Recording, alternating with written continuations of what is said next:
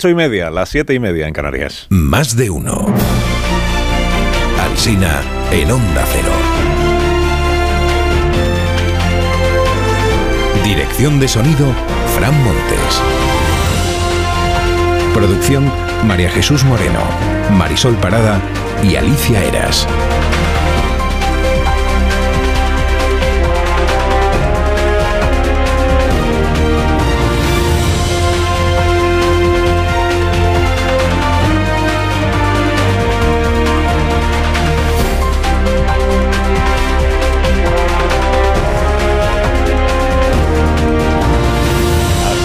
12 y 20 minutos de la mañana estamos en cadena en más de uno aquí en Onda Cero. Desde las 12 y 20 seguimos luego hasta las 2, pero en edición local. Y desde las 6 pues les estamos contando cómo empieza informativamente la mañana. Se ha retirado Ramaswamy. Igual usted pues no sepa quién es, la mayoría de los estadounidenses tampoco, pero es el primer caído en las primarias del Partido Republicano. Se presentaba candidato y a la primera criba, la primera meta volante que ha sido la de esta noche en Iowa, pues ya ha anunciado Ramaswamy que se apea, va a sacar el 7% del, del voto. La mayoría absoluta la ha obtenido Donald Trump, el 51% de los votos, ya sabes, esa carrera hacia la candidatura a la presidencia.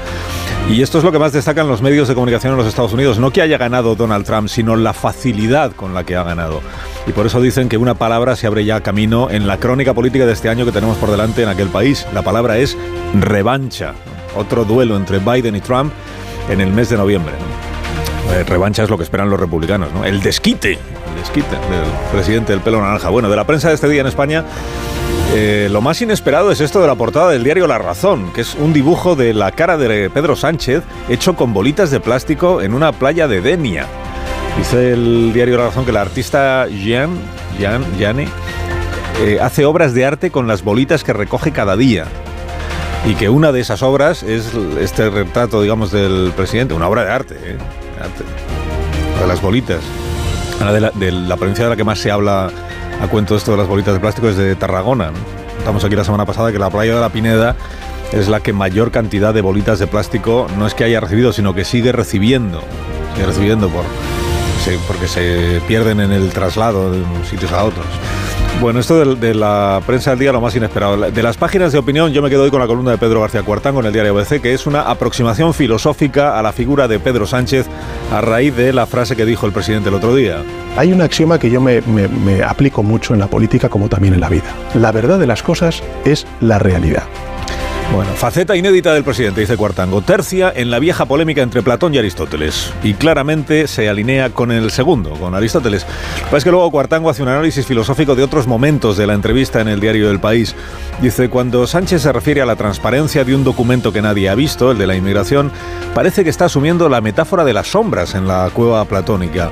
Y es un maestro supera a sofistas como Zenón en la figura filosófica de la negación del antecedente. Ejemplo, si nieva hace frío, luego si ahora no nieva es que no hace frío. Dice, por ejemplo, que es imposible gobernar sin asumir la pluralidad, como si eso le obligara a ceder la inmigración a Junts per Catalunya. Es un análisis filosófico de Sánchez, es una innovación que merece ser destacada.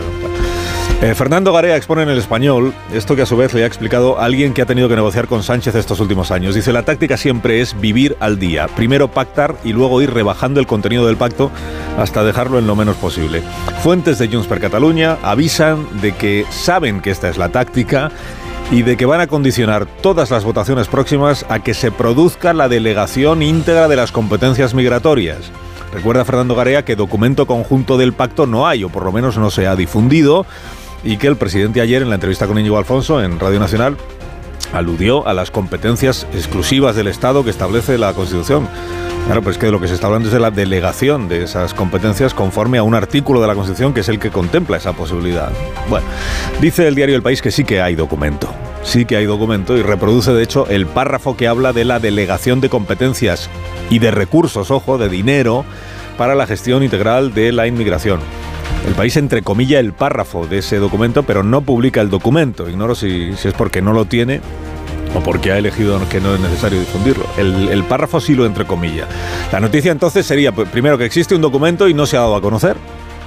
con transparencia. Está ahí pecando Santos Sardán de incumplimiento. y también que el documento no concreta las cesiones. Este es el título que le pone el periódico El País a, la información. No concreta las cesiones, aunque habrá que entender que sí concreta que hay que delegar competencias que ahora mismo la Generalitat de Cataluña no tiene.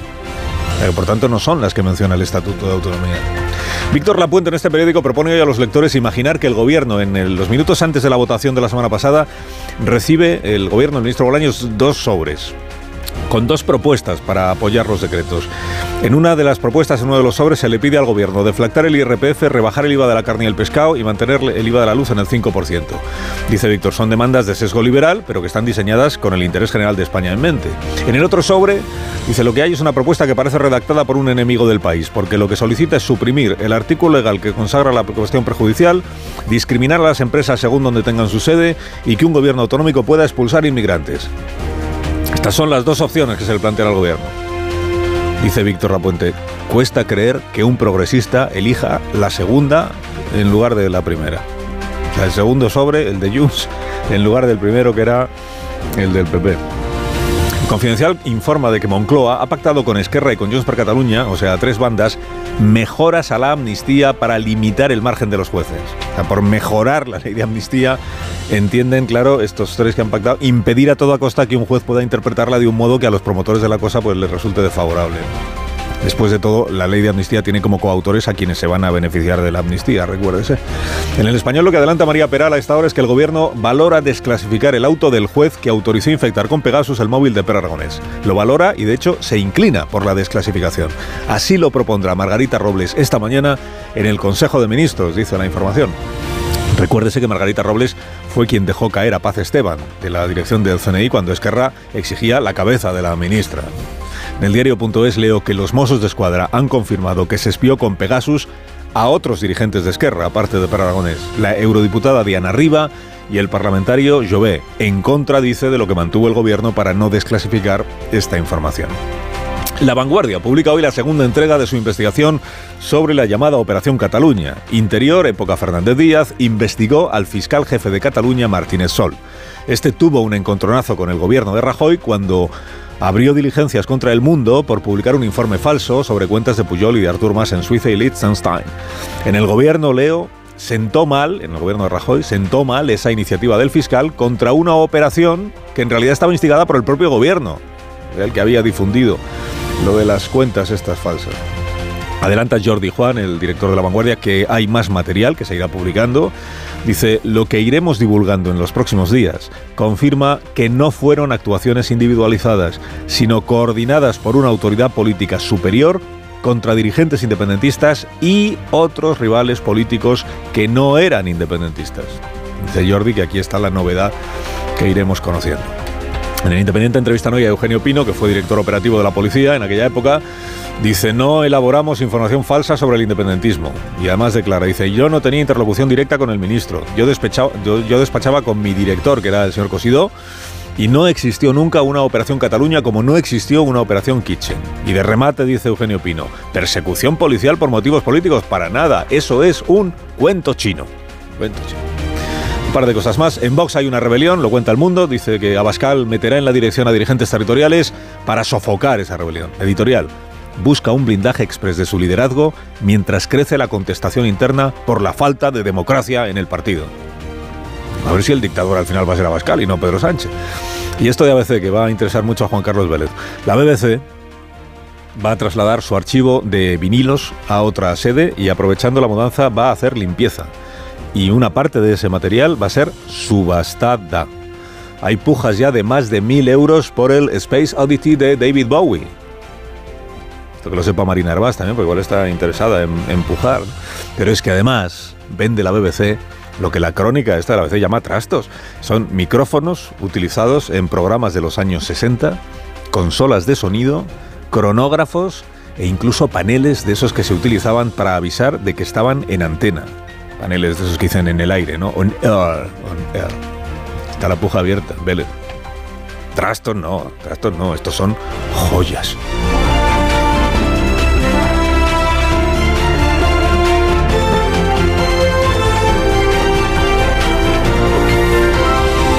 Con Carlos Alsina en Onda Cero. somos más de uno.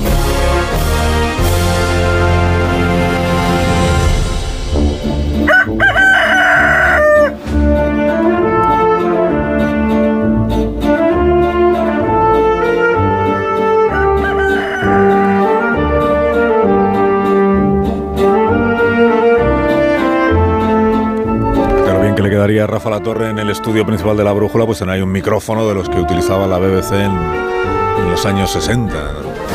Eh, el gallo La Torre, como cada mañana a esta hora. Buenos días, Rafa. ¿Qué tal? ¿Qué tal? Buenos días, Carlos Alsina. Pues nada, que lo instalen. Mientras suene bien, que es lo importante. ¿Cómo que lo la instale? radio. Te lo tienes que comprar tú. No, hombre, Puja. hombre, hombre.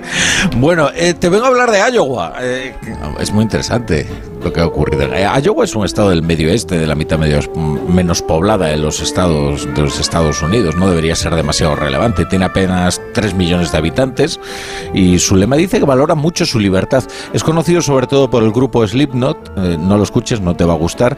Y ahora mismo es un lugar estepario sumido en una ola de frío que ha llevado sus temperaturas por debajo de los 20 grados bajo cero. Pero no es esto lo que ha acaparado la atención durante unas horas de todas las cancillerías del mundo. Hoy Iowa bate otro récord y es el de apoyo en sus caucus a un candidato republicano, que resulta ser Donald Trump. Los rumores sobre la muerte política de The Donald eran sin duda exagerados y hoy podemos considerarlo sin ninguna duda como el aspirante a disputarle la presidencia a Joe Biden.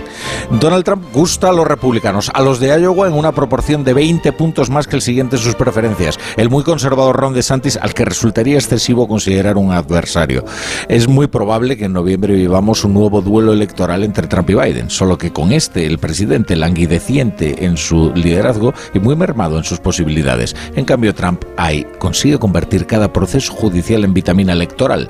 Ahora mismo no hay nada tan sólido en Estados Unidos como el vínculo de Trump con sus votantes. Concluye La Torre, concluye. Con- concluyo que no, no hay marcha atrás para el Partido Republicano, ya convertido en un partido populista y en buena medida antisistema. La victoria de Trump tiene un diagnóstico terrible, de una nación abierta en canal. Cuanto más lo odian sus adversarios, más lo adoran sus partidarios, que es una buena definición de eso que llaman la polarización. Te deseamos un día estupendo, La Torre. Te escuchamos a las 7 de la tarde en la brújula, como siempre. Gracias por madrugar con nosotros. Es mi trabajo.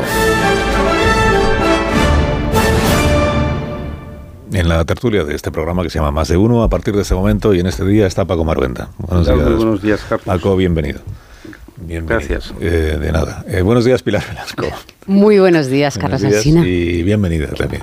Muchas gracias. Buenos días, Nacho Cardero. Qué, Muy buenos días. Qué correcto, si estáis como modositos esta, esta mañana, ¿no? A ver, es que no os reconozco cuando estáis tan, tan mansos. Me he puesto aquí en el lu- el lugar de Rubén Amón a ver si se me pega algo de... de- Ah, aprovechando la ausencia presencial. La ausencia presencial igual es contradictorio. La, bueno, es, Amón, buenos días. ¿Qué tal? Pues yo estoy aquí en Barcelona. Ah, eso es.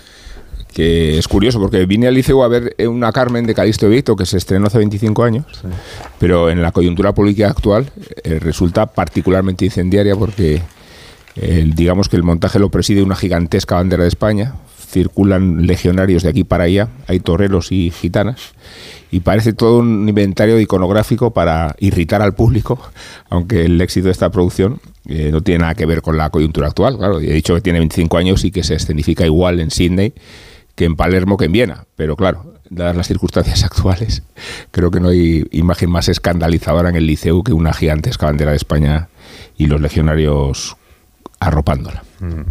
Bueno, acordaos que fue. Buenos días, Marta. García. Buenos días. Carlos, que traigo mm, la resolución de una duda que a lo mejor tienen nuestros oyentes desde ayer dándole vueltas. El Ah, pues gentilicio ahora- de Iowa, el ahora gentilicio te, de ahora te Iowa. pregunto, ¿quién, quiero decir que acordaos que Pedro Sánchez llegó a iniciar una campaña electoral, yo creo que fue con una bandera de España gigante. Sí. Sí, sí. A lo Obama. A lo Obama, A sí. lo Obama. En Con su un- mujer, además, en el Sí. escenario. A Eso era el inicio de una Obama, campaña en electoral o unas primarias o algo, no me acuerdo yo bien. Y si no Y con recuerdo... el escudo, además, Sí, que o sea, subía sí, con sí. su mujer, muy al formato Miquel Iceta Obama. defendía todos los escudos de la España plurinacional. Y si no recuerdo mal, Rubén, en esta, en esta ópera, en esta, en esta representación, quemaba la bandera de España, ¿no? Y hubo tal polémica que al final no... no- Sí, porque se interpretaba todo al revés. Ya digo que, que fíjate, Calixto Vito, mm, que cultiva aquí eh, un lenguaje totalmente universal, de, que tiene que ver con el erotismo y la muerte, con, con las pasiones altas y bajas. Eh, claro, concibe un montaje eh, en la España de la transición, con los tópicos y topicazos de, de esa época y con el macherío legionario de entonces. Pero lo significativo es cómo esta lectura presentista le da una actualidad impresionante. Sí. Junio de 2015. Yo estoy aquí para resolverte Junio las dudas 2015. que Junio tú de- estamos cambiando de conversación. Cuando ¿no? fue proclamado las- Sánchez eh, candidato socialista a Moncloa. Campaña de las generales Sí. de la primera, eh, la prim- las primeras elecciones del cuando Rajoy se presenta a la, a la reelección. reelección. Luego hubo otra, otras elecciones generales en el 16. que era cuando Sánchez decía que detrás del independentismo catalán se encuentran las élites y había que ir contra las Sí. élites del independentismo Sí. catalán. Bueno, con- Mm, con el interesante. presidente, con todo el cariño, ocurre que ha dicho todo lo que se puede decir sobre cualquier asunto a lo largo de su carrera, que tampoco es tan larga. Pero quiero decir que en 10 años le ha dado tiempo a estar en todas las posiciones posibles, como venimos comprobando en estos días. Bueno, ¿por dónde queréis, em- eh, ¿por dónde queréis empezar? Eh, os ofrezco, os ofrezco.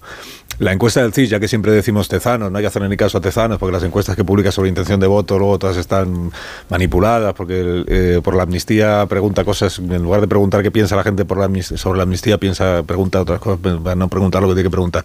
Ya, pero por una vez, eh, bueno, por una vez, eh, igual por una vez si podemos hablar bien de la encuesta del CIS de ayer, en el sentido que estaba bien hecha que a mí me parece muy interesante la encuesta sobre la igualdad entre hombres y mujeres o la percepción que tenemos sobre hombres y mujeres. Tengo lo del proyecto legal que ya examina el Consejo de Ministros, que entiendo que se va a aprobar como primer borrador sobre la limitación del acceso de los menores de edad a la pornografía, con esta... eh, esta idea que, que se valora de que para acceder a una web, por ejemplo, donde haya contenido pornográfico, haya que mm, facilitar el DNI para garantizar que uno es mayor de edad.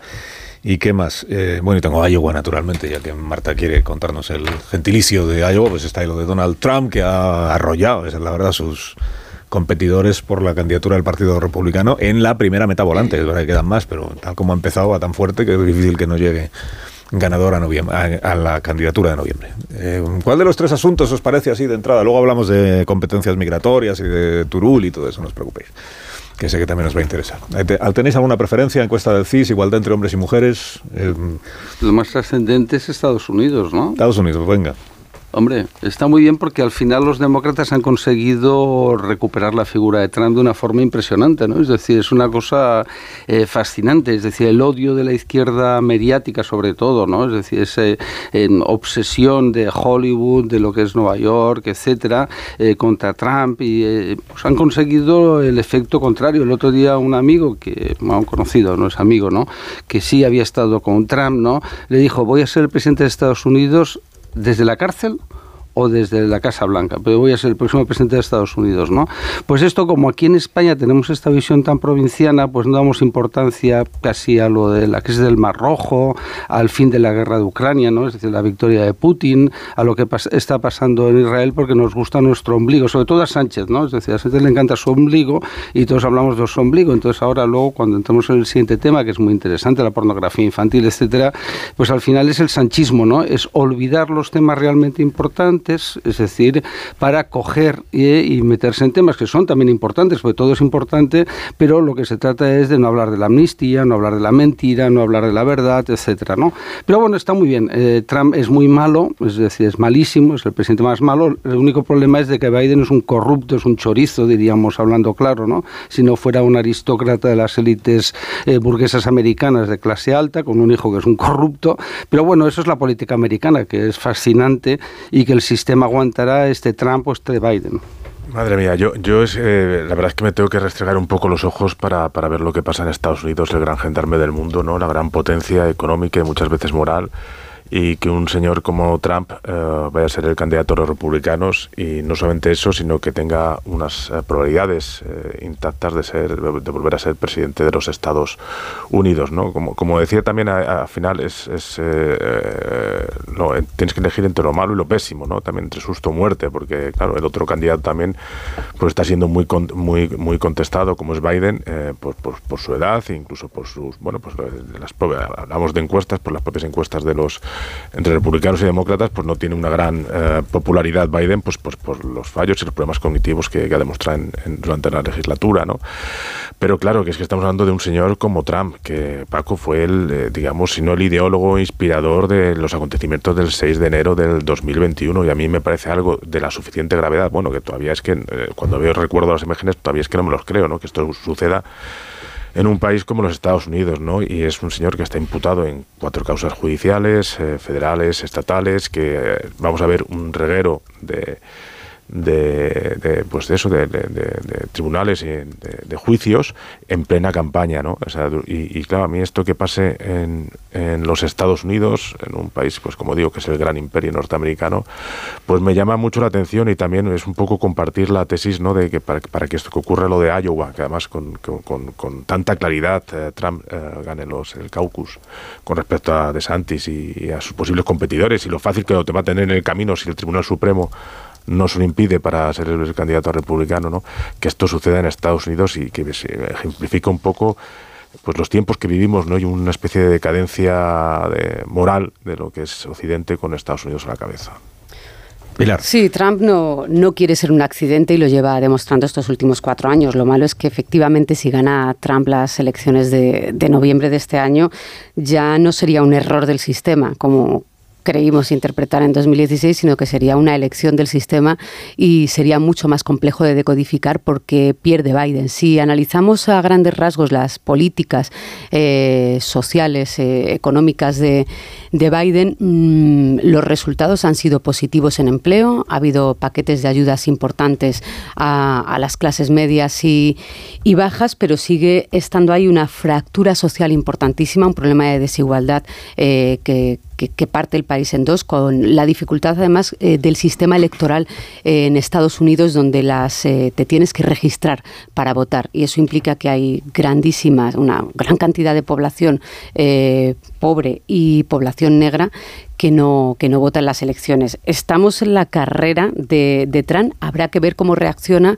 el, el, electorado demócrata, cómo reacciona el voto de las mujeres y cómo va reaccionando y se va movilizando el, el voto joven, que esa movilización fue más clara antes de que ganara Biden en el último año, de, de casi en el cierre de, de, la pandemia. ¿no? Eh, hay muchos analistas que, que ponen el, la preocupación en cómo está afrontando Biden la, la guerra de Israel en Gaza y, que eso le puede hacer perder eh, mucho votante millennial, eh, mucho votante joven y votante de origen de muchos países árabes que, que, ya no son, que son primera generación, que tienen derecho a votar en Estados Unidos y que podría hacerle daño. ¿no? Queda mucho recorrido, pero es verdad que en la carrera republicana Trump ha secuestrado el partido, el Partido Republicano no se ha sabido reconstruir y podemos encontrarnos que efectivamente Iowa no sea, no sea una excepción. Todas las encuestas ponen a DeSantis lejos, bastante lejos de, de Trump, con todo, pues con todo lo que eso implica para la política y geopolítica internacional y europea.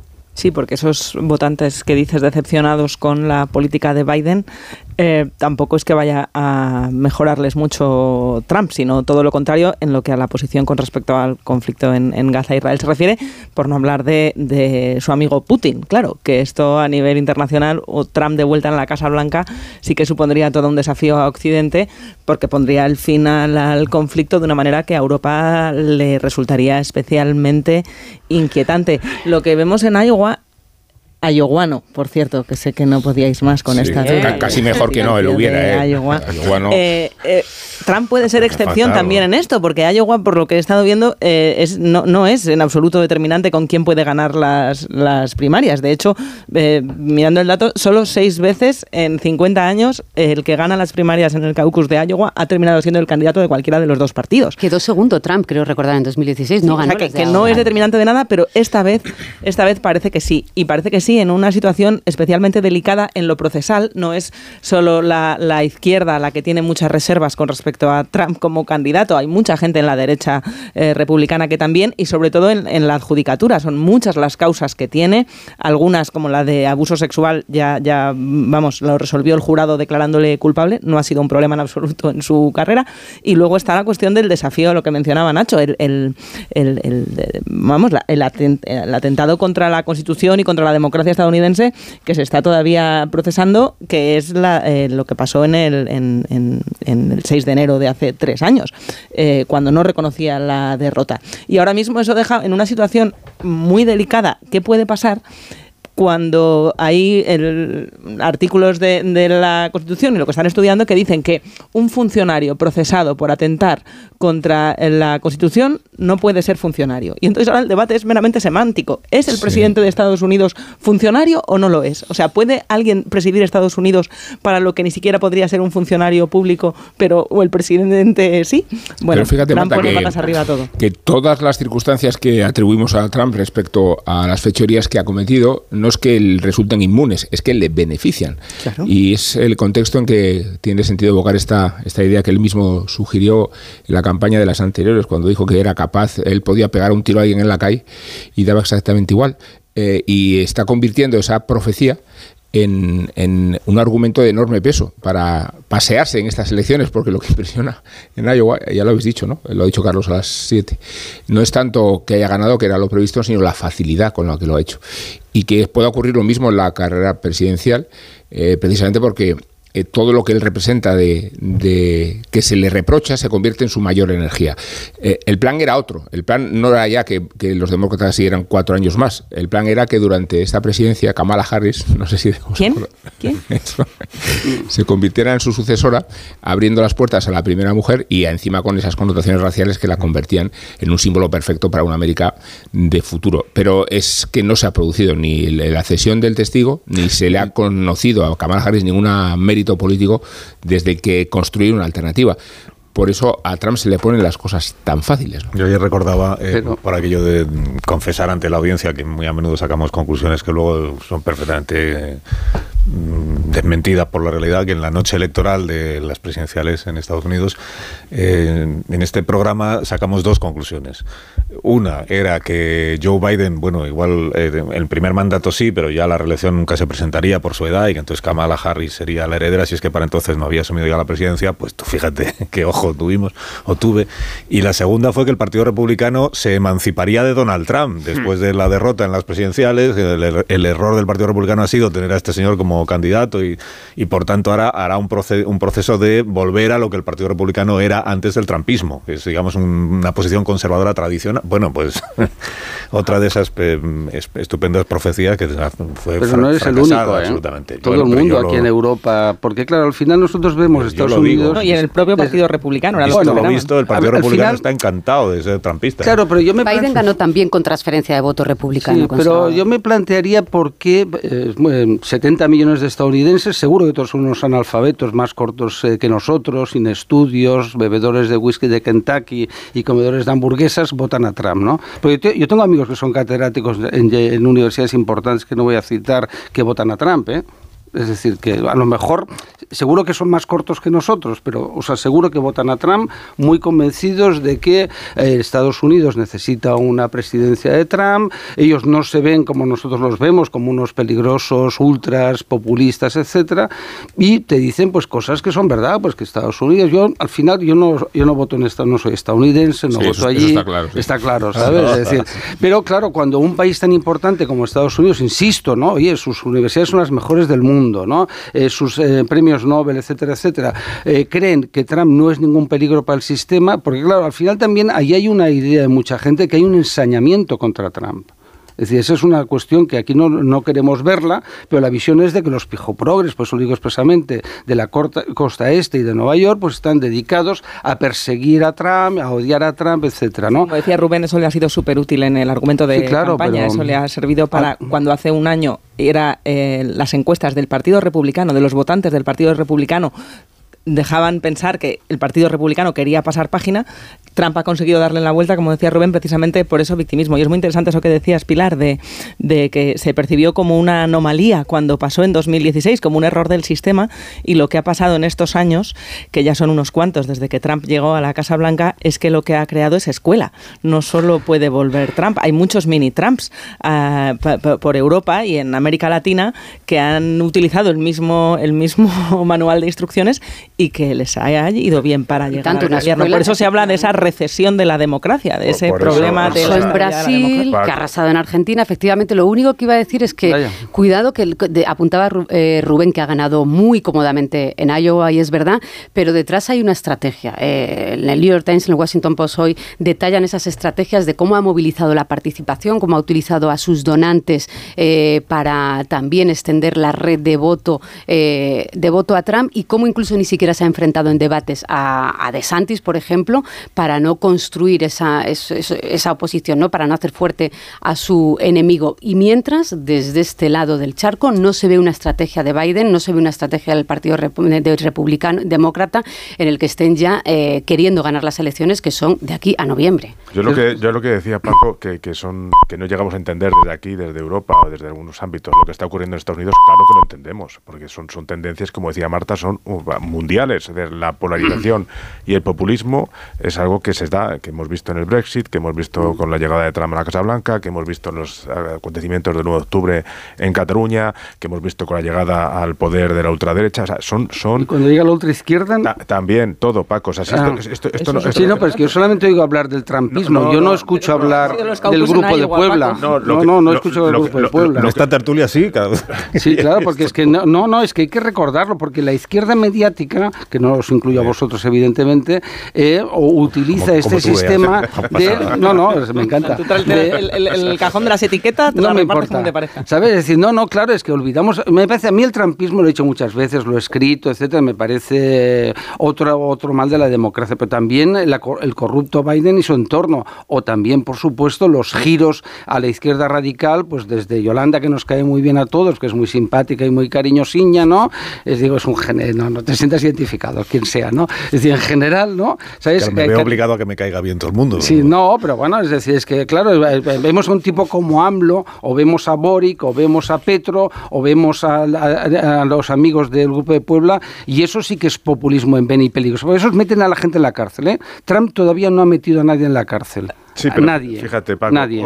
Hoy, sacamos en el Confidencial Presidente la reseña de un libro, la entrevistamos a su autor, que es Final de Partida, donde habla precisamente de la gran grieta social que se ha producido en los Estados Unidos como nunca jamás otra. Es decir, está totalmente polarizado, no solamente lo que tú decías entre la base social, sino también entre las élites. Y es este, esta, este, esta gran, pues eso, enfrentamiento entre las élites, esta gran polarización entre las élites, ha hecho que en Estados Unidos se perciba mucho más estas tendencias que en el resto del mundo. Bueno, voy a hacer una pausa con vuestro permiso. ¿Me dejas, Pilar? Sí, sí. Eh, muchísimas gracias. Eh, pues, eh, remate, es así como para Obama el, el, mayor drama, yo creo, de su carrera política fue que su legado fuera Donald Trump, su mayor drama.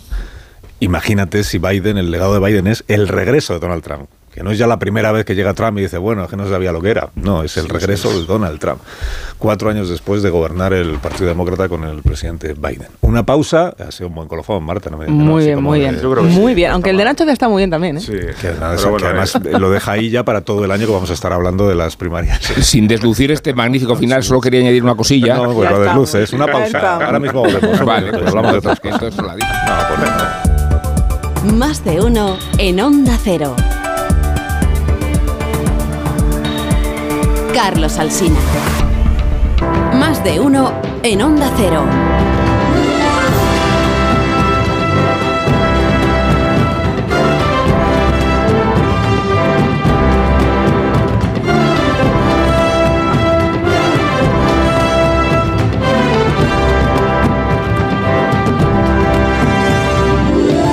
Las y ocho minutos, eh, las 8 y 8 minutos en las Islas Canarias. Estamos en tertulia con Pilar Velasco, con Marta García ayer, eh, Nacho Cardero, Paco Maruenda, Rubén Amón. Y, en el capítulo anterior de esta misma tertulia, o sea, ayer lo dejamos el asunto este de las competencias migratorias para la Generalitat de Cataluña. En el capítulo de ayer el asunto era no, no está claro entonces qué es lo que se ha pactado, qué es lo que. En el capítulo de hoy la, la cuestión es no está claro entonces qué es lo que se ha pactado entre él. PSOE y Junts per Cataluña. Lo que pasa es que ahora ya no está claro, después de dos entrevistas del presidente del gobierno, una en el diario El País y otra ayer en Radio Nacional de España, en la que de manera directísima se le ha preguntado por esta cuestión. Se le ha preguntado y se le ha repreguntado. Y el presidente no se apea, ya lo escuchábamos ayer cuando se estaba produciendo esta entrevista, no se apea de esta, de esta mm, afirmación, que, que, no, que es cierta la afirmación, pero que no es que dice, no, es que la, Constitución ya establece que hay materias en las que la titularidad de la competencia y la exclusión la tiene la Administración General del Estado, la Administración Central. Efectivamente, así es, así es, presidente. Pero precisamente por eso viene este debate, que es porque existe una posibilidad legal también, como dirían ahora, al amparo de la Constitución, que es la delegación de esas competencias, aunque la titularidad siga siendo de la Administración Central, la delegación de esas competencias en un gobierno autonómico, por ejemplo. Y esto es lo que Junts per Cataluña sostiene que ha pactado con el Partido Socialista. La semana pasada, en ese pleno en el que se llegó a un acuerdo en el ultimísimo momento, en el ultimísimo momento. El, gobierno sostiene entonces que no hay más que lo que dice el Estatuto de Autonomía, que entonces no se sabe ni para qué se ha negociado, ni para qué hace falta pactar nada, ni, ni para qué hace falta una ley orgánica, ni para qué hace falta invocar el artículo de la Constitución sobre la delegación de competencias.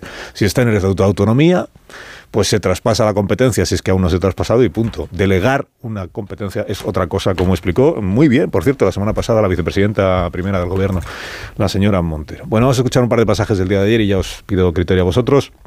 Sabéis que mañana habrá una reunión del señor Turull con el señor Zardán, eh, máxima expectación. Vamos a ver si de ahí sale un papel o sale una, aclaración o sale algo. Bueno, primero el presidente del gobierno ayer en Radio Nacional de España sobre esta cuestión de las competencias. Adelante, presidente, cuando usted quiera. Todo lo que tiene que ver con el control de fronteras y las políticas de migración irregular y su lucha es el Estado en su conjunto quien tiene esas competencias. Eso no se puede transferir a la Eso no se puede transferir. Eso no se puede transferir. Bueno, pues no hablamos de transferencias, hablamos de delegación de competencias. Bueno, Jordi Turull que ayer pues también hizo una, una, entrevista. Él insiste en que lo que se ha pactado es la gestión integral de la, o él dice el traspaso integral o la delegación integral de las competencias para Cataluña y además aprovecha para recordar pues, pues que, que la medalla se la pone Junts per Cataluña y que va a exigir que esto que se ha pactado se lleve a la práctica. Nosotros, Nosotros hemos pactado que a través de una ley orgánica se delegarían las competencias a la Generalitat de Cataluña para la gestión integral de la inmigración en Cataluña y para una gestión integral tiene que venir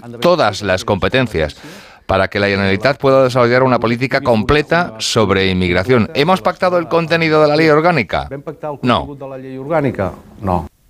Hombre, que si ya les hubiera dado tiempo en los últimos minutos de una votación eh, agónica en el Congreso de pactar no solo los puntos que pactaron, sino el texto completo de una ley orgánica, pues sería muy tan meritorio, ¿verdad?, que sería difícil de. Bueno, hoy el diario El País cuenta, porque el domingo en la entrevista del País, lo subrayamos también ayer aquí, en la entrevista que le hacen Pepa Bueno y Carlos Secuga al presidente, eh, el presidente les dice que, que por supuesto que hay transparencia en este asunto, que se conoce lo que se ha pactado y que por eso ellos mismos pueden estar opinando al respecto, y el presidente les invita a ver el documento, el párrafo sobre este asunto de las competencias migratorias, el documento del pacto que se ha firmado con Junts per Catalunya. Ayer nos preguntábamos aquí de qué, de qué documento habla el presidente, con todo el afecto. ¿eh?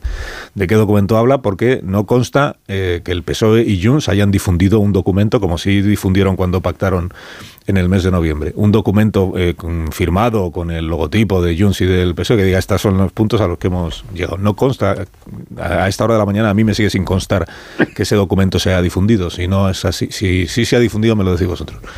Lo que se difundió el miércoles, lo recordábamos también ya aquí, fue una nota de prensa, un comunicado de Junts per Cataluña. Ese es el documento. Bueno, hoy el país dice que el documento sí existe, que hay un documento de acuerdo entre el PSOE y Junts y reproduce no el documento, pero sí el párrafo, entre comillas, el párrafo que se refiere a este asunto en el documento. El documento supongo que verá la luz si es que está hecho ya.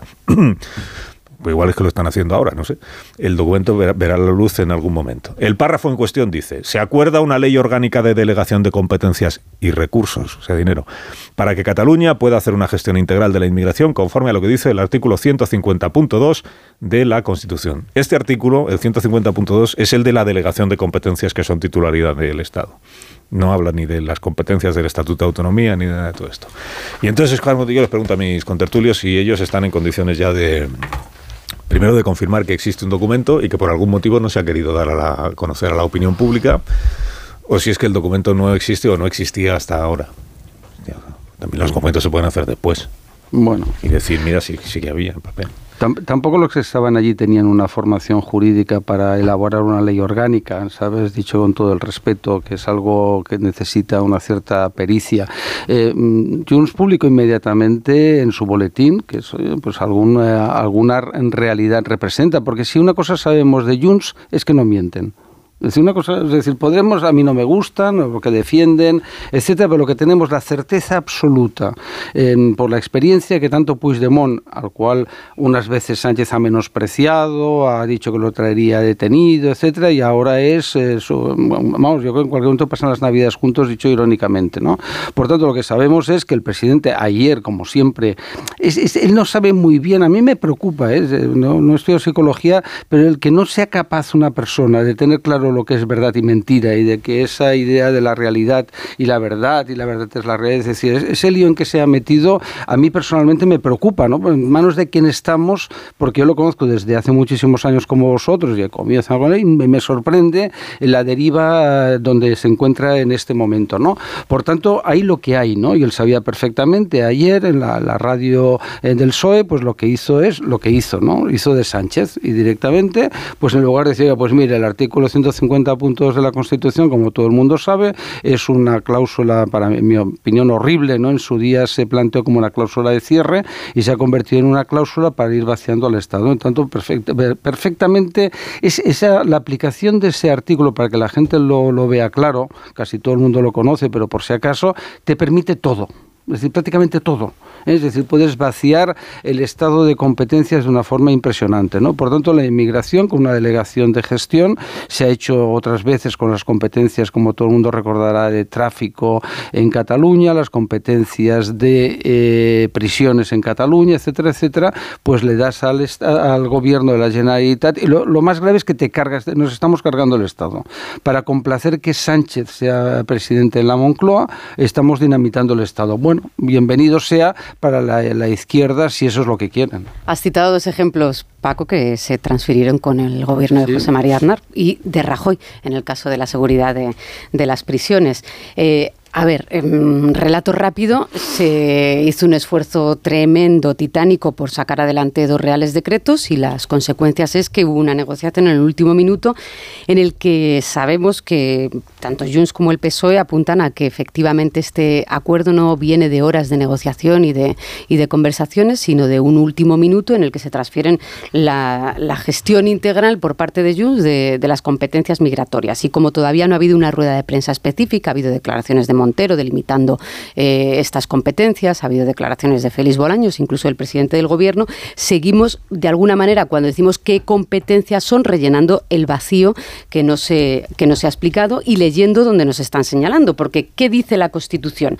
Efectivamente haría falta una ley orgánica, porque dice que el Estado podrá transferir o delegar a las comunidades mediante ley orgánica facultades correspondientes a la titularidad estatal de naturaleza susceptible de delegación o transferencia. Esto, eh, para concretar es como no decir nada. Sabemos que es verdad que la Constitución apunta a esa posible transferencia. Y luego el Estatuto de Autonomía eh, habla, habla mucho más de la burocracia que de competencias integrales, como dice Junts. Habla de la, de la asistencia, de la acogida, de las políticas de, integración. Entonces, entre un extremo y otro, entre la Constitución y el, y el Estatuto, no sé si mañana, después de esa reunión con, con Turul de Santos Cerdán en el, Congreso, sabremos o conoceremos un poco más el detalle. Extranjería y acogida. Eh, parece indicar eh, que tienen que ver con estas transferencias, la burocracia al fin y al cabo. Las delegaciones del gobierno, por ejemplo, hacen las filiaciones de, los migrantes. ¿no? no sé si las transferencias pasan porque las hagan las comunidades eh, autónomas, pero ya digo que estamos rellenando aquí el, vacío de lo concreto, porque lo único que se sabe es que efectivamente competencia constitucional es extranjería y fronteras. No cabe ningún Estado de la Unión Europea, tampoco en España, que una comunidad autónoma pueda decidir si acoge a X número de inmigrantes, que para mí esto sería lo más polémico. O sea, si hay, alguna capacidad para que una comunidad autónoma pueda decir no acepto a 100, acepto a 50, porque entonces sí que rompe la solidaridad eh, que viene y que emana de Bruselas a, los Estados miembros en las políticas de acogida. Bueno, pueden pactar lo que pactaron los gobiernos europeos, que es eh, tener la obligación de acoger a tal cantidad de inmigrantes. Si no quieres, cuesta cada uno que no quieras, ¿cuánto era? 20.000 euros, dijimos. Sí. Eh, pagas y, entonces puedes no acoger a ninguno pagas para que lo acojan otros. Pero esa competencia tendría que ser del Estado, del gobierno, claro, No, no, de la comunidad autónoma, porque entonces Madrid y Cataluña, con las arcas bastante mejor que Andalucía y pues, Extremadura, pues pagando por inmigrantes. Pues, ese es el debate que tenemos. Efectivamente. Si se ha delegado eso, o si Junts cree que se ha delegado eso, de ahí viene la, controversia y la polémica.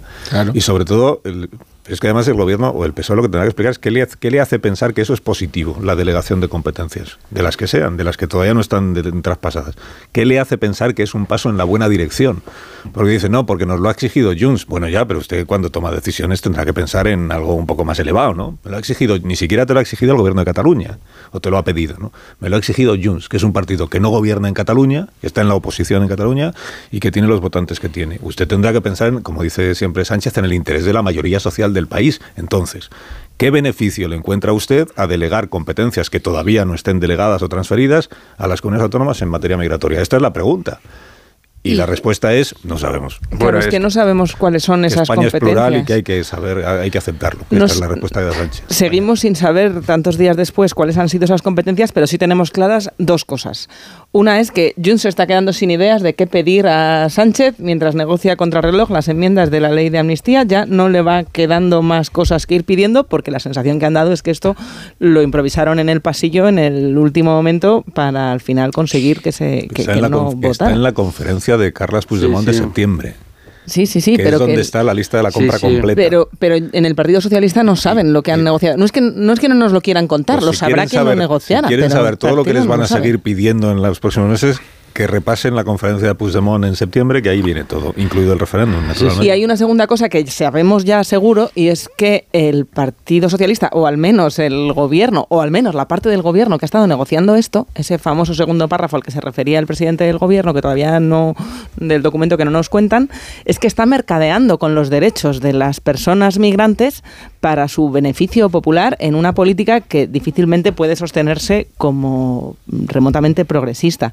Y sabemos que eso puede perjudicar al Partido Socialista, pero beneficia a Junts, que precisamente poner en el centro la inmigración en la campaña electoral catalana es lo que está buscando. Y también sabemos que no importa cómo de grande sea un problema, sino cómo de grande se percibe. Y la inmigración es uno de los ejemplos más claros. Se está utilizando en toda Europa como reclamo electoral por la derecha radical con bastante éxito. Y en Europa coincide en España con los datos que salen en Italia, en Francia, en Reino Unido, le preguntas a la gente cuántos inmigrantes creen, cuántas personas extranjeras creen que viven en su país y tenemos en común los europeos que se percibe el doble de los que realmente hay. Y la gente vota en función a lo que percibe, no en función a la realidad, por mucho que la realidad eso, la considere una por eso, axioma. el como, hablamos de Europa y que se, por fin ya Europa está metiendo baza en este asunto, que lógicamente va a ser clave en los próximos años y va a mar- que está marcando las directrices en política migratoria, resulta prácticamente descabellado, por ejemplo, que España se saliera de estas directrices y más aún que Cataluña, de- de- en esta delegación de transferencias, eh, de delegación de competencias, pues también se, se saliera, ¿no? Con lo cual yo creo que está todo bastante limitado. No sabemos... Pero no- Nacho, eh, a lo mejor es Europa la que se sale de sí misma, porque cuando se voten las elecciones europeas puede ganar precisamente las tesis más anti-inmigración y de la No, ultraderecha. la de porque Scholz, esa ¿no? tendencia, La del canciller alemán Esa- tendencia está en, en pero- Holanda, pero- esa tendencia pero está yo, en yo- yo- Alemania. yo no estoy hablando del fondo, yo estoy hablando de las formas, yo estoy hablando de, de simplemente de la delegación ahora mismo de, de determinadas competencias, que el- la, capacidad de hacer el bien o el mal de España o de determinadas comunidades en, en un tema la inmigración ahora es- va a ser bastante limitada porque las directrices van a venir marcadas de, de Europa. ¿Cuál es el problema? El problema es que no sabemos, letra pequeña, los detalles eh, la eh, de, lo que se ha firmado, no sabemos cómo, cómo se va a ejecutar, no sabemos si se van a ejecutar finalmente estas cesiones, porque obedecen una narrativa, como decía Pilar, a un momento muy concreto, in extremis, de urgencia para aprobar unos, unos decretos, incluso a pesar de que estamos hablando todo el rato aquí del artículo 150.2 de la Constitución, no sé incluso si, si serán legales este tipo de, aunque sean, estemos hablando de simplemente de cesiones o delegaciones. Y ya a mí esto no me, bueno, pues lógicamente me preocupa cómo se, cómo se cómo se ha llevado a cabo esta negociación y, y lo firmado, lo rubricado por ambas partes, en, digo, en una contrarreloj, si no me preocupa cómo va a ser el resto de legislatura, ¿no? Porque si, si tenemos aquí la lista de la compra, como decía Carlos, después vienen los presupuestos y después que viene, si para tres decretos, aunque uno fuera, fuera tan, tan, tan importante como el, el ómnibus, yo cuando sea el- los presupuestos generales del Estado, para cual falta poco, pues casi, vamos, no quiero imaginar lo que van a pedir, la lista de la compra. Bueno, sí, lo escuchamos ayer porque Jordi Turul fue inequívoco respecto a cuáles son las circunstancias de chantaje en que se desenvuelve la legislatura y a esta figura tan fácil de entender como colorín colorado.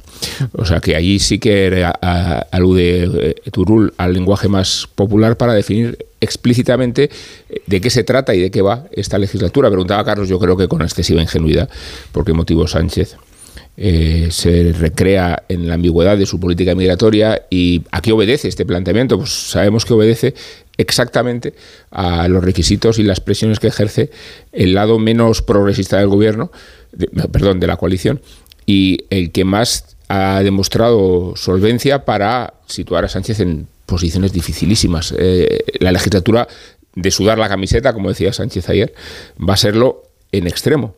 Y, por eso cuando Turul aludía ayer al referéndum, lo hacía con tanta contundencia y con tanta convicción que además ahí sí que recoge el punto común con Esquerra Republicana. Hay aspectos en los que difieren, en este desde luego que no. O sea que veremos de qué manera. A mí no me tranquiliza nada ni la Constitución ni el espacio de cesión de soberanía de Europa, porque hemos sabido que en circunstancias mucho más extremas, como lo es la amnistía, estos principios han venido abajo y las tutelas y las cautelas también. Todo depende de qué pasa en las elecciones catalanas, porque hasta ahora Sánchez se mueve, como siempre, en esa ambigüedad y esa falta de principios, valores éticos y morales que le permite hacer una cosa, decir la contraria y volver a hacer lo que le da la gana, ¿no? Es decir, está el lío que tiene en su cabeza, que lo único importante, el bien a proteger es seguir en Moncloa. Pero claro, llegará un momento y que se llama elecciones catalanas. Y ahí tendrá que elegir eh, qué hace, ¿no? Con sus votos, ¿no? Es decir, si vota a RC, si intenta que ella sea presidente, que eso es delirante, ¿no? Es decir, yo cuando te dicen en el PSOE, Moncloa, te dicen, no, no, porque vas a ver cómo estáis equivocados, hoy esto va a ser el refrendo de, lo que he hecho, tal y que cual, y a partir de ahí, oye, pues ya, y ya presidente, tripartito, y digo, no, no, y vamos, es fantástico, ¿no? Si mi, si mi abuela se tuviera una bicicleta, ¿no? Pues está muy bien, ¿no? Eh, pero eso es lo creen, ¿eh? Él y su entorno creen efectivamente que eso es. Pero claro, en ese momento llegará eh, pues el señor ya Torra, eh, perdón, Torra, fallo aragonés, que quiere ser, seguir siendo presidente, ya lo ha dicho, llegará por otra parte quien decida Puigdemont, es decir, puede ser eh, quien sea, eso no, no importa, y entonces tendrá que elegir. Y en ese momento la legislatura va a saltar por los aires, porque aquí de lo que se trata es de poder, de poder en Cataluña. Por una parte, de descomponer al Estado, porque ellos han aprendido. ¿eh? Es decir, no esa, mm, cuestión de despreciar que a veces se produce en Madrid a Puigdemont diciendo que es un tonto, que es no sé qué, que no sé cuánto. No, no. Es una persona, es un iluminado es una ayatola eh, que tiene la idea muy clara, es decir, yo conozco Gerona, yo estoy en Gerona, es decir, imagínate, ¿sabes? si voy a conocer o no lo que es aquello, ¿no? Es decir, por tanto, ellos, él es un iluminado, un, un creyente, para ser más exactos, y entonces él lo que quiere, descubierto de que la, por la confrontación con el Estado no se consigue la independencia, va a batallar por el referéndum, porque es que se lo cree, no tiene nada que perder, es decir, él es feliz en ese mundo, si no tiene otro, otro objetivo. Y entonces, para Sánchez va a ser un problema muy gordo, y lo sabes. Es decir, este año puede ser cuando. No sabemos si las elecciones van a ser a final de año o a principios del, del que viene, pero habrá unas elecciones catalanas que lo resolverán todo. Sí, sí, sí, Paco, si, si, si ella no es presidente de la Generalitat, eh, tiene un problema Pedro Sánchez. O sea, su hoja de ruta, en gran parte que obedece a este objetivo último, que ella sea presidente y se vea confirmada su hoja de ruta de la desinflamación y la pacificación de Cataluña y cómo los indultos han venido bien y la amnistía, a pesar de que decíamos que no al principio, ahora decimos que sí, pero fíjate, ella es presidente y vuelve toda la normalidad. Si este relato no se produce, el presidente del gobierno Sánchez sí tendrá un problema. Y en cualquier caso, la lista de la compra que decimos de Junts tiene el terreno muy acotado cuando, se, cuando sigue la vía parlamentaria. La ley de amnistía tiene una mayoría y por eso sigue adelante la tramitación, pero una eh, acotar las competencias que se le van a dar migratorias a Junts siendo enemigo electoral de Esquerra Republicana y pensar que esa ley orgánica que tiene que pasar por el Congreso va a llevar el voto a favor de Esquerra Republicana, de Bildu o de Podemos e incluso de sumar eh, si Junts se excede en el discurso de tintes eh, xenófobos, vamos a decirlo así, con ese examen de español catalán, perdón, que no son Vox, de ese examen de catalana inmigrantes o la multirreincidencia, que es un discurso mm, de, derecha dura, en esa competencia electoral, eh, las competencias que se le está preguntando al PSOE y que no está detallando van a quedar muy acotadas en el, en el terreno de la ley orgánica. Y si no lo vamos a ver, si, si de aquí a un año, que es lo que, que es el recorrido habitual de una ley orgánica, que no, que no hay interés de, de, que sea por la vía de la urgencia, y en este caso no lo va a haber, porque para eso tienes que contar con que los demás quieren sacarla adelante y que no decae, pues lo dicho, va, el terreno está muy acotadito para Junts, por mucho que saque su lista de. Pero que de puede la mandar la legislatura al infierno, Claro. Pilar, si el problema es ese. El Después problema es que ¿qué significa. ¿qué significa? No, sí, claro. Sí, sí, lo difícil Después son de los presupuestos, No, no- pero no ¿qué- estas ¿qué competencias. significa, ¿qué significa colorín colorado? Significa tener. Claro. un- Significa un- Junts haciendo No. discurso electoral eh, Pero discurso de cara electoral a sus no, pero, elecciones. no, pero oye, de- como si no hubieran conseguido la amnistía. Es que me hace una gracia, o sea, como si lo, lo más que se han propuesto, lo mayor, las tesis más maximalistas no se hubieran impuesto. Y como si a partir de la amnistía todo lo demás nos tiene que parecer letra pequeña porque es letra pequeña. Puigdemont es el que dijo que nunca pactaría con Pedro Sánchez, ¿eh? semanas Sí, antes no, también de pero que pactara. ocho, pero- ocho acuerdos a cambio de una abstención. Es decir, es sobrecogedor. ¿Eh? Es decir, cuando tú ves la lista publicada por Junts, que no ha sido desmentida, ahí está. Luego entraremos en el matiz y ley orgánica, vale, perfecto, ¿no? Pero para conseguir una miserable, una miserable, lo digo expresamente, abstención, ocho. Sacar los reales ¿eh? decretos adelante. ¿eh? Al final Bueno, la fórmula daba ¿eh? igual. Hombre, si hubiera sido un voto a favor, hubieran sido 16, 20. Es que no lo sé. Es que, claro, la, la clave esta lo habéis dicho antes: Pero- los presupuestos generales del Estado. ¿A cambio de qué le darán los presupuestos? Pero Pilar, ¿tú crees que va a votar Esquerra en contra de cualquier tipo de transferencia de poder a la Generalitat? Eh, eh, la misma. Esquerra que tenía un consejero que cuando salió el informe PISA culpó a los inmigrantes de los malos resultados, Claro. porque eso también es Esquerra. Esquerra no es menos independentista Bueno, que Junts. Lo claro, que pasa es dice que, que- lo que, hecho, pasa es que no quiere el papeleo que le pueden transferir porque el papeleo es tedioso. El papeleo te quita decir presupuestos. cuantos más que es al independizarse, Tiene que haber acuerdo con Esquerra. Tiene que haber acuerdo con el gobierno de Esquerra Republicana. Tú no puedes hacer una transferencia, una delegación de competencias si no hay una comisión donde se ha aceptado. ¿Eh? Es que Republicana la va a servirá el dique del discurso Pero que di que, vamos a ver, de derechas Pilar, de eh, que la cuestión, una cosa es el qué y el- otra es el para qué. Discutirán después para qué queremos las, las, eh, delegaciones de política migratoria, pero entre tanto las quieren, ¿cómo no? Ya verán después cómo colisionan respecto a la línea editorial de cómo se aplica una, película, una política migratoria. Pero tener nuevas atribuciones, nuevas responsabilidades, nuevas delegaciones, las quieren todos. Lo que une al soberanismo siempre prevalece sobre lo que separa, ¿eh? Y en este contexto, más que nunca, porque eh, define todavía más eh, el rango exclusivo y específico de una comunidad autónoma respecto a las otras. No es el discurso de Esquerra Republicana de, de estos días. Y el, y, Eh, el de asumir responsabilidades de como claro que sí. Lo, lo- lo que no es en lo que no coinciden es en el planteamiento xenófobo. Pero si coinciden en la atribución de responsabilidades, claro que las quieren. Pero si, si las de- responsabilidades se acotan en la burocracia y no Sí, en esa máxima independentista de dame las competencias para gestionar la inmigración como yo quiera, eh, igual ahí es donde Esquerra pone, pone punto, pone cierta ¿Qué dijo, que dijo Aragonés hace tres días, perdona, Dime, dímelo. Eh, no. Aragonés enfatizó muchísimo esta idea de tener eh, prerrogativas específicas en la gestión de la política migratoria. Eso lo dijo el presidente Aragonés. Claro que discrepan eh, políticamente de cómo se plantea ante la opinión pública el discurso xenófobo o no. Pero no respecto a cómo quieren aumentar su margen de autogobierno. Y el margen de autogobierno va creciendo respecto a la discriminación de otras autonomías. Por eso habló García Paje eh, contra eh, la, la facultad que se arroga la comunidad catalana en la gestión de la migración. ¿no?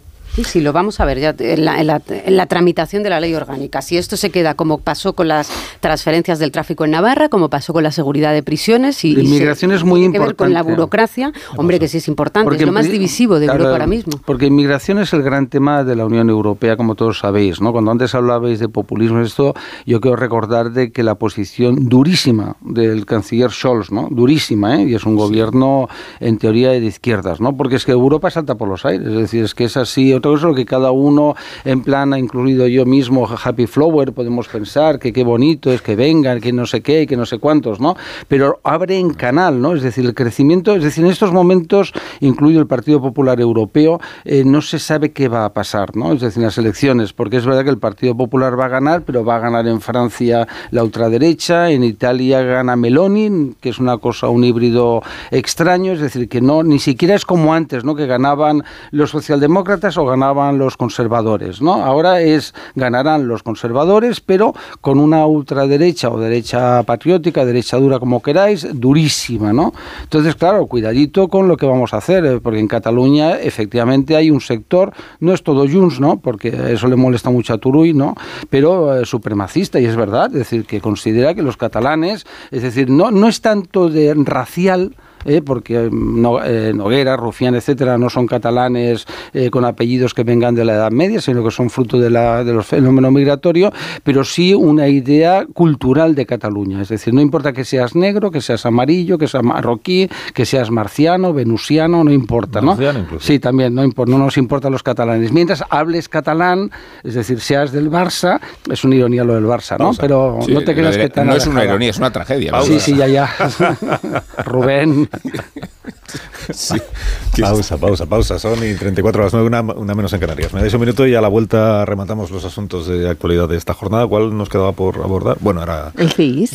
Ah, el CIS, el CIS, la encuesta de, de la igualdad y los estereotipos. El CIS y lo, de, y lo que mencionó Paco de pasada, que es proyecto que va hoy al Congreso de los Diputados, al Congreso de los Diputados, no al Consejo de Ministros. Que tiene que ver con la pornografía y el, y el cómo hacer que los menores de edad no puedan acceder. ¿Te acuerdas que Sánchez quería acabar también con la prostitución cuando éramos jóvenes, hace un par de años? Dijo Sí, que él pero- iba a acabar con la prostitución. He explicado que Sánchez en 10 años ha tenido todas las posiciones posibles Por eso sobre mismo. todos los asuntos posibles, Pero que incluido el el de la PSOE prostitución. sigue siendo abolicionista. ¿eh? Sí, no, no, sí me, yo también, me parece muy bien, ¿no? Pero claro, pero no lo consigue. Pues si ahora es abolicionista, en algún momento no lo fue. Eso, es- eso son matemáticas. ¿Y qué otra cosa tenía que comentaros yo? Ah, que al Consejo de Ministros de hoy también va, según adelanta el español, eh, la autorización del gobierno para desclasificar el auto judicial que permitió infectar con Pegasus el teléfono de Per Aragonés. Este es otro debate que venimos arrastrando de los tiempos en los que eh, Per Aragonés se lamentaba y se dolía de que el gobierno le había espiado, el gobierno de ahora, ¿eh? el, el de Sánchez, no el de, el de Rajoy, que, que le había espiado con Pegasus eh, justo cuando estaba negociando con él la primera investidura, de, bueno, la segunda investidura de Pedro Sánchez, la del año 20 que tenía en la campaña electoral aquella del año 19 que le habían infectado con, con Pegasus. Y hoy el gobierno pues igu- igual toma una decisión respecto del auto judicial que permite esa intervención. Un minuto, ahora mismo seguimos.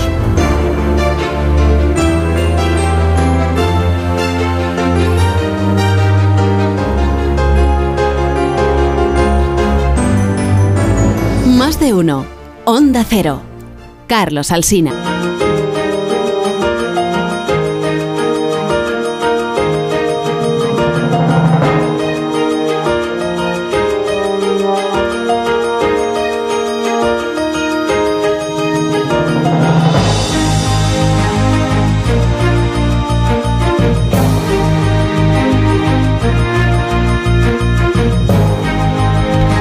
18 minutos serán las 10 de la mañana, una hora menos en las Islas Canarias, con Velasco, Maruenda, Amón, Cardero y García. Ayer estamos dando una vuelta a los asuntos principales de esta jornada. Hemos hablado de lo que ha ocurrido en Iowa esta madrugada. ¿Qué más hemos hablado de lo de la Junts y el PSOE? la cuestión, bueno, recordemos a los oyentes que hoy eh, va a salir adelante en el Congreso de los Diputados una propuesta que es del PSOE y del PP a la vez. Y dices, esto oh, es posible.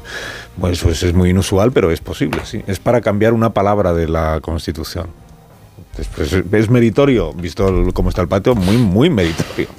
Muy meritorio una palabra de la Constitución, lo de quitar la palabra disminuidos y que pasen a ser eh, denominadas esas personas como discapacitadas o, lo que es- o lo que tienen como discapacidades. Personas con discapacidades de disminuidos. Bueno, eh, esto, ¿y qué nos quedaba por abordar? Eh, decía Marta García ayer en la encuesta del CIS sobre las percepciones respecto de la igualdad entre el hombre y la mujer en nuestro país. Bueno, yo a las 8 de la mañana he contado algunos datos que me parecen interesantes de, de la encuesta a los oyentes, tampoco les voy a volver a contar. Eh, todo lo que ya les dije, mm, se pueden ver siempre los datos de una encuesta como esta de dos maneras, destacando aquello que todavía mm, se ve que es una asignatura pendiente. Est- Esto, por ejemplo, que es lo que más destacan en casi todos los periódicos, que es que 44% de los hombres en nuestro país creen que se ha ido tan lejos en la, en la promoción de la igualdad de la mujer, se ha ido tan lejos que ahora los discriminados son los hombres. 44%, que significa también que hay 56% la mayoría de los hombres que no lo ven así.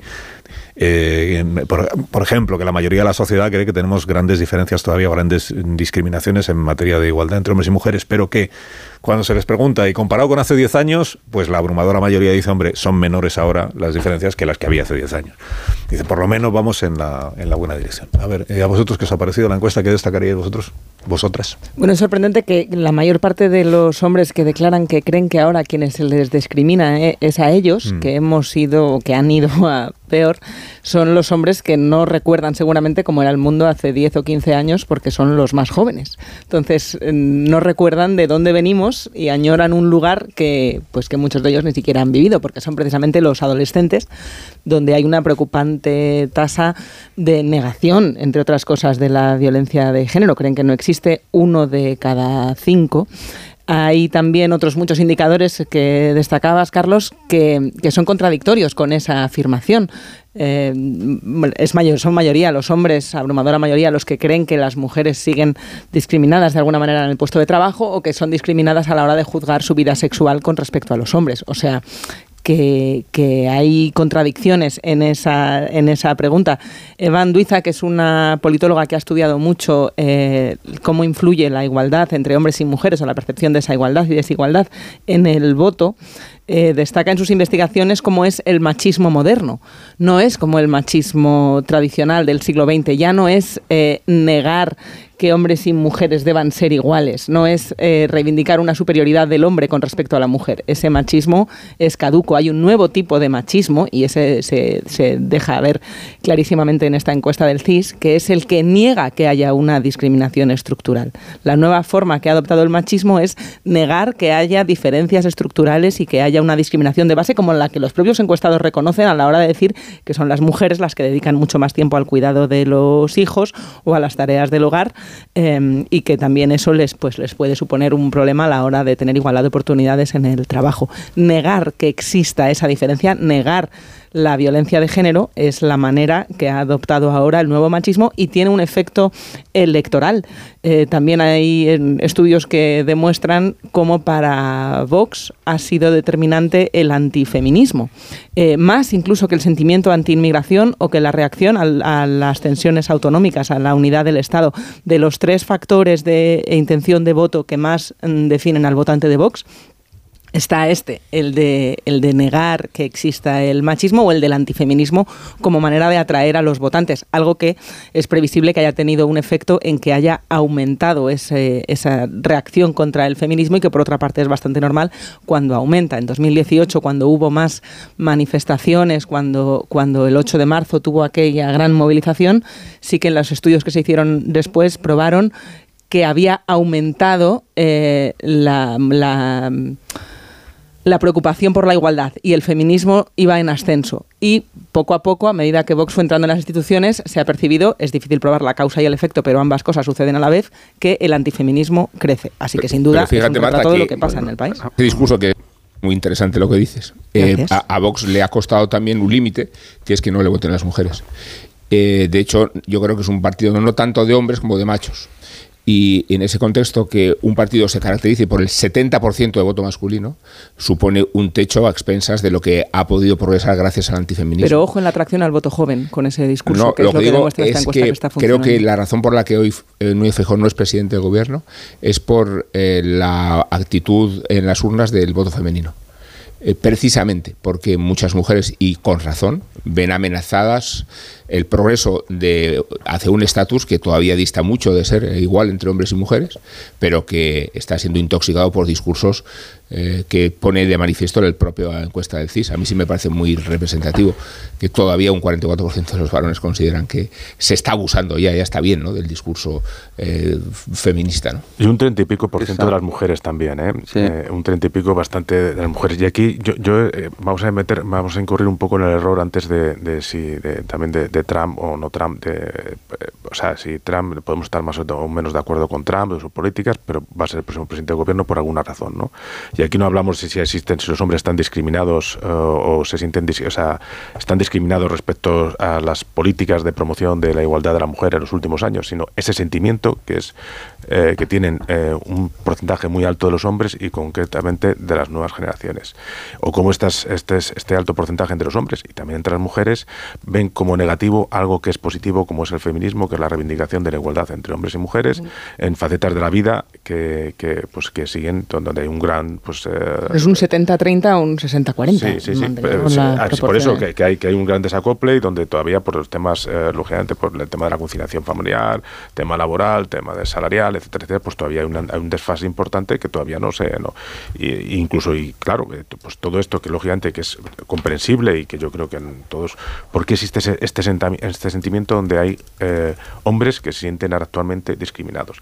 Y yo creo que es un poco también por lo que hemos visto en estos, en estos últimos años y por la contienda partidista, incluso dentro de los partidos progresistas como son el PSOE y Podemos, donde ha habido un gran, una gran guerra cultural entre el feminismo del PSOE y el feminismo de Podemos. Y yo creo que no es que este sentimiento de, discriminación de los hombres respecto a estas políticas de promoción de la igualdad respecto a la mujer viene muy, muy, muy, muchas veces dada por la radicalidad de determinados postulados. Y esto pues, pro- siempre es la ley pendular. Cuando nos vamos demasiado a un extremo, el péndulo siempre vuelve y nos vamos a- a hacia otro extremo hasta que realmente se queda en un término medio, que es como decía al final, tú mides como estábamos hace 10 años o hace 15 años y estamos mucho mejor en el momento actual.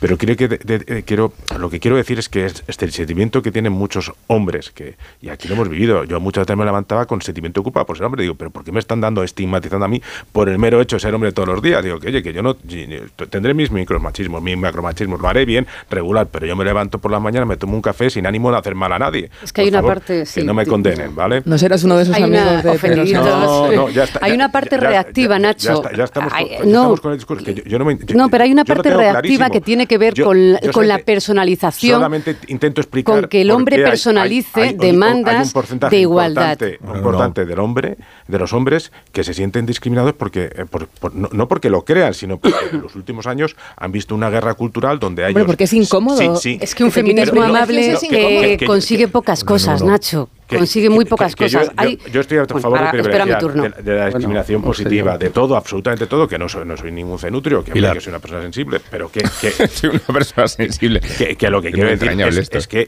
yo intento descifrar por qué hay esa sensación y ese sentimiento. Pues porque es incómodo. Que- No, pero a ver, eh, pero que a ver, es que una cosa es descifrarlo, yo creo y comparto que hay una parte reactiva, lo que no comparto es que eso esté bien, es que cuando se dice que ha ido demasiado lejos, que ese 44% de hombres dicen que, como decías también, ha ido demasiado lejos, ese demasiado lejos, lo que perciben las mujeres es que es al revés, que lo que todavía no ha ido demasiado lejos son eh, las condiciones de igualdad, déjame un turno rápido, Maruenda, eh, que las condiciones de igualdad realmente en términos de conciliación, en términos de empleo, en términos del acceso a puestos de responsabilidad, lo que ellos consideran ese 44% reactivo demasiado lejos, muchas mujeres eh, consideran que no, que es que las cifras hablan por sí solas y todavía hace falta una ley de igualdad, es la primera que fue al Consejo de Ministros el mes pasado, en el que en los consejos de administración, por ejemplo, hay una mayoría de hombres. Si hay una mayoría de hombres en los consejos de administración donde la edad media nos podemos encontrar que pueda ser 50, 60 años, es que hay un problema de desigualdad, porque en esos espacios de trabajo seguramente ya haya mujeres muy capacitadas para estar en un 60-40. Hay un efecto reactivo entre que de 10 puestos en ese consejo de administración, oiga, pues es verdad que ya le tocan 6 en lugar de 10. Pues claro que hay un efecto reactivo. Yo entiendo que el reparto de poder, eh, pues a veces tenga ese resultado de pues, pues eso, de que hay una resistencia. En cualquier caso, a mí me preocupa efectivamente la parte, eh, la parte más cultural, eh, la parte en la que los hombres, y la encuesta también dice que el 80% de las mujeres entienden que si los hombres no vamos a ganar derechos entre todos, eh, pues que haya una mayoría de hombres que no vean pues que de seis horas de conciliación ellos dedican tres y eso sea ir demasiado En- lejos y ya se me ha agotado el turno. 10 Ahí lo segundos. Ignacio Rodríguez Burgos nos cuenta cómo está la bolsa. Buenos días, Ignacio. Hola, muy buenos días. Pues mira, decirte rápidamente que las ventas se hacen fuerte en las bolsas europeas. Todo está en color rojo extintor. Solo hay cuatro valores en verde en la bolsa española. Las energéticas, Enagas, Repsol, Indra, que es la que más sube en el año, y la volátil farmacéutica Grifols, que hoy recupera 2,5% de valor cuando se acumula en la lista de bufetes de abogados internacionales preparando demandas en defensa de los accionistas minoritarios. El IBEX 35 retrocede un 0,80 pun- oh, 0,80% y está a punto de perder los 10.000. Bancos como Sabadell y Bankinter son los que lideran los descensos junto con IAG, la aerolínea matriz de Iberia, que espera algún resultado de las negociaciones con los sindicatos en el conflicto del handling. Los inversores internacionales, además, con un ojo miran a Estados Unidos y a las primarias donde gana Trump en las primarias republicanas y con otro a Europa, donde la inflación en Alemania ha despedido el año casi en el 6%. Que tengas un buen día, Ignacio. Hasta ahora. Y que tengáis un buen día todos, porque aquí se Gracias. acaba el turno de todo el mundo ya. Adiós, Maruenda. Gracias. Adiós, Velasco. Gracias. Buen martes. Adiós, Marta García. Adiós, adiós. Y a los ayahuascas. Adiós, Cardero. Adiós. Cardero es una persona sensible, yo lo, su- Muy yo lo Aquí suscribo. Hay muchas personas sensibles aquí en esta mesa. ¿eh? Suscribo. Bueno, yo veo Casi dos. todas. En cinco minutos las noticias. de esta. Y tú eres una, pues Pilar.